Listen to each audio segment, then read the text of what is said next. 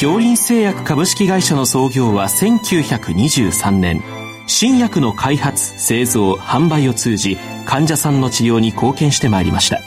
そして現在京林製薬は京林製薬グループへと発展し医薬品を中心とするヘルスケア事業を通して人々の多様なニーズに応え今まで以上に健康な生活に貢献できる企業への進化を目指しています。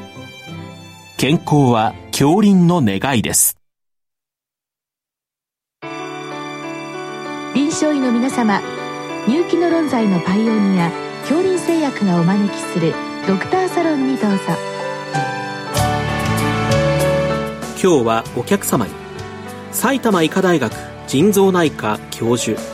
岡田博和さんをお招きしております。サロンドクターは青い会柏田中病院糖尿病センター長山内俊和さんです。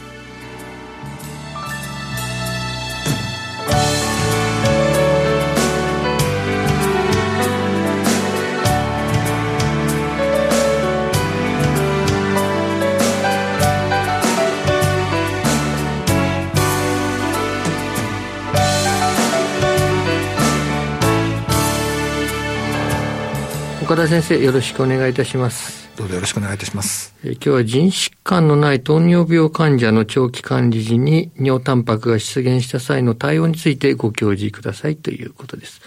まあ先生あのこの場合まああのタンパク尿が出てきたよっていうところもありますけれども、今日はあの少し話題広げてですね、糖尿病の患者さんで、まあ特にこう尿タンパクが大きく問題になる例が多いので、まあこういった方々の管理、一般ということでお話を伺いたいわけですが、はい、まず先生、あの、こう、糖尿病の場合、腎臓障害でタンパク尿が先行するというのは、まあ、これはあの、専門医の間ではよく知られておりますけど、まあ、このあたり少しあの、ご紹介願えますか？はい。あの、他の腎疾患に比べて、糖尿病性腎症の場合には、その子宮体がですね、その炎症とかそういったもので壊れてタンパク尿が出てくるというよりも、子宮体の構造そのものは保たれているにもかかわらず、子宮体の中の血圧が非常に高くなることによって、タンパクが漏れてきてしまう。という形で、あの、タンパク尿が非常に早い段階で出てきます。なので、逆に構造が壊れておりませんので、血糖の管理だとか、血圧の管理だとか、そういう糖尿病の管理をその管理目標を様々設定されているものをですね、しっかりと守ると、タンパク尿が消えてくれるっていう、他の腎疾患はなかなか、あの、一度出てきたタンパク尿を消すっていうのは難しいんですけども、うん、糖尿病は生活習慣を見直すことで、初期ならば、タンパク尿が消えてくれるっていう、まあそういった特徴もありますので、あの、出始めをタイミングよく見つけて、しっかりと介入するということで、逆に抑え込めるという病気でもあります。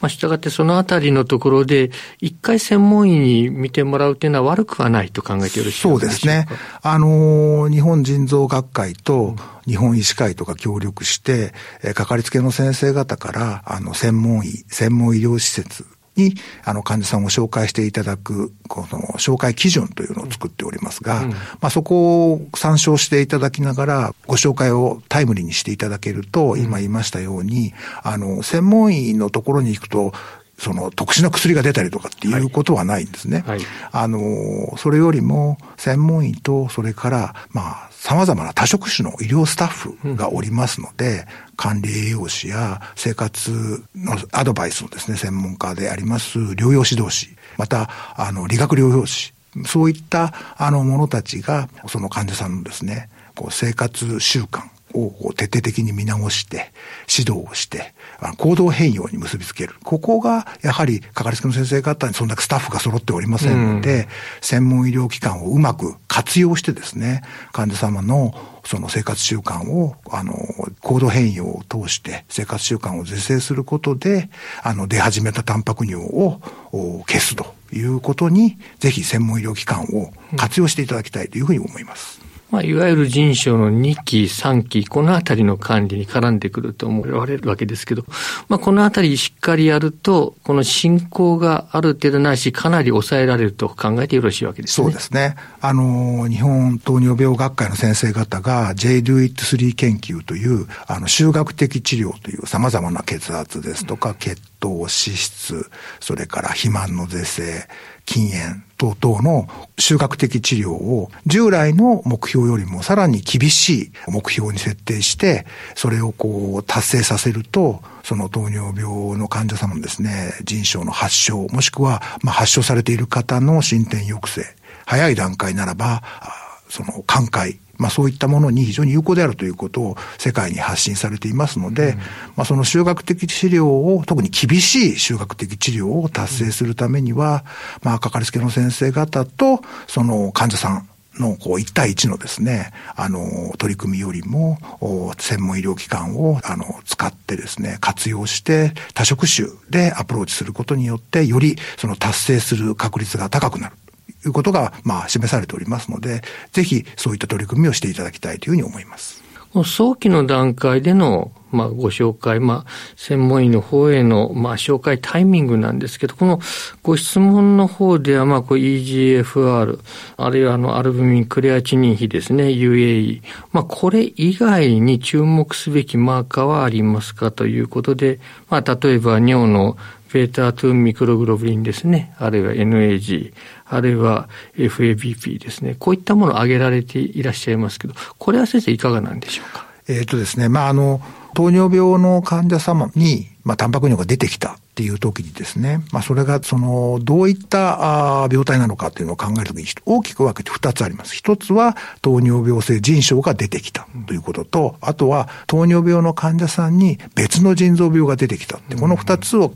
える必要があります。糖尿病性腎症が、まあ、出てきたっていうことならば、あの、例えば、検尿所見でもこのベータ2ミクロとかの NAG がですね、まあ、中途半端にこう出ていてもですね、それによってこう白黒つかない。ですね。それよりは尿鎮差をしっかりと見ていただいて、血尿があるかないか。あるとしても、その赤血球の形が子宮体型なのか、非子宮体型なのかということを見ていただくことの方が、子宮体病変があるのかないのか、あの、糖尿病から来る子宮体からのタンパク尿なのか、別の腎疾患が出てきたのかということの鑑別には重要ですので、ぜひ鎮差を見ていただくという方が、こういう尿細管マーカーよりも、あの、より重要な情報を提供してくれる検査だと思います。まあ、最近確かにとかく尿鎮差忘れられがちなところありますけど、まあ、あの、昔、鑑別診断学の一番重要な項目でもあったわけで、このあたりは今でも。今でもそうですね。ということですね。はい。うん、ちなみに糖尿病では尿細管障害はあまり出てこないと考えてよろしいですか？あのー、先ほど挙げていただきました LFABP という尿細管マーカーは、まあ、糖尿病の時に保険適用になっているんですけども、うん、これはあの、微量アルブミン尿、検性アルブミン尿が比較的、あの、長く出ていますので、そのこう、軽い尿細管へのアルブミン尿の刺激によってて、って現れ始めますので、うん、まあ、ある程度、そのタンパク尿、慢性のアルブミン尿、タンパク尿から来る尿細管障害というものを、あの、感度よく教えてくれるわけです。うん、ですので、あの、まあ、診断がついた患者さんのフォローで程度こう、あの、フォローするにはいいんですけれども、出てきたタンパク尿が、あの、アルブミン尿が糖尿病によるものか、別の病気からかっていうことの鑑別にはあまり役立たないというふうに思います。なるほどですね。まあ、そうしますと、やはり注目するのは原則的には、これはまあクレアチニン、まあ EGFR ですね。まあこれともう一つはこの、まあ早期ですと UAE ですが、このあたりでいいかなというところでございますか。それが一番あの重要ですけれども、うん、それをですね、きちっと定期的に取っていただくと、うん、要するに経過を見ていただくのが重要なんですね。うん、あの、緩やかにあの GFR が落ちていくとか、アルブミニウムが増えていくといった変化は、まあ、糖尿病に特徴的なんですけれども、まあ、急激にアルブミニウムが増えるとか、うん、急激に GFR が落ちるとかといったような場合には、まあ、糖尿病性腎症の急性増悪の場合も、まあ、ないわけではありませんけれども、別のやっぱり腎疾患が合併してきている。可能性の方が高いので、うん、まあそういうこう、その大きな変化があった時には、ぜひあの専門医にご紹介いただいて、まあアドバイスを受けていただきたいというふうに思います。まあ、この UAE ですけど、まあ、これあの、まあ、2期3期と分けられていますけれども、これは2期3期、これ分けたのには意味があるというふうに考えてよろしいわけですね。まあ、あの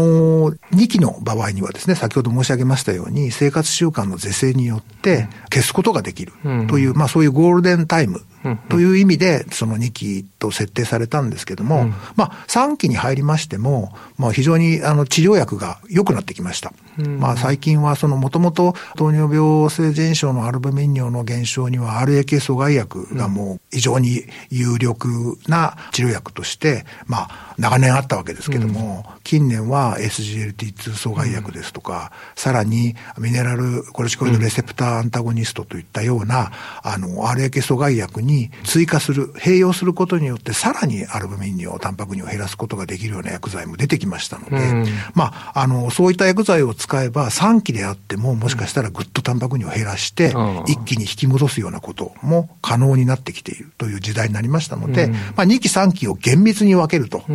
あの、アルブミニオが300前なのか5なのかっていうことに関してはあまりこだわる必要がないだろうというふうに思います。あれですと先生、人症のまあ3期と、結構人症4期がですね、これいきなり EGFR が30とかですね、かなりそこのところに格差があるといいますか、随分差があるなという印象はあるわけですけど、このあたりいかがなんでしょうか？はい。あのー、まあ、実際に患者さん、一人の患者さんを、あの、経過を見ていますと、3期から4期っていうのはシームレスに続いていくわけなんですけれども、うん。うん、近年そのアルブミン尿が出ていないのに、うん、GFR が下がっていく患者さんが出てきた。まあ、こういった患者さんを従来型のその糖尿病性腎症のこう病気分類の中にどこに収めるかっていうことがまあ議論されて、まあ近年はそのアルブミニオがなくても GFR が30を切った方、下回った方というのはやはり何らかの腎臓病だろうということで、うん、えー、4期に入れようということで、うん、まあその GFR の区切りですね。これをまあ30に設定したということになっています。うんまあ、ちなみにこのタンパク尿ですね、これ、だんだんだんだんひどくなりますと、まあ、ネフローゼになるわけですが、まあ、私の印象ですと、最近ネフローゼあまり見ないなという気もいたしますけど、このあたりはいかがなんでしょう？はい。あの、先生のおっしゃる通りですね、やはりその修学的治療というものが有効なんだということが、まあ、かかりつけの先生方にも広く浸透して、あの、糖尿病の患者さんに対する管理が非常に行き届いてきております。それと、あの、新しいタンパク尿を抑え込めるようなお薬も臨床導入されているということも相まって、あの、重症化される方が、あの、減ってきているという非常にあの、喜ばしい状況で、うん、あの、2022年度の日本透析学会が出しました統計調査の結果、あの、糖尿病性腎症による透析導入の患者さんは明らかにピークアウトしてきてます。ですから、あの、今後、まあ、より一層この努力することによってですね、かかりつけの先生方のご努力によって、糖尿病性腎症が透析導入の原因疾患、長らく1位なんですけども、ね、2位、3位に抑え込んでいける可能性が出てきている。非常にその、我々は勇気づけてくれるような結果が、あの、見えてきてます。どうも先生、今日はありがとうございました。ありがとうございました。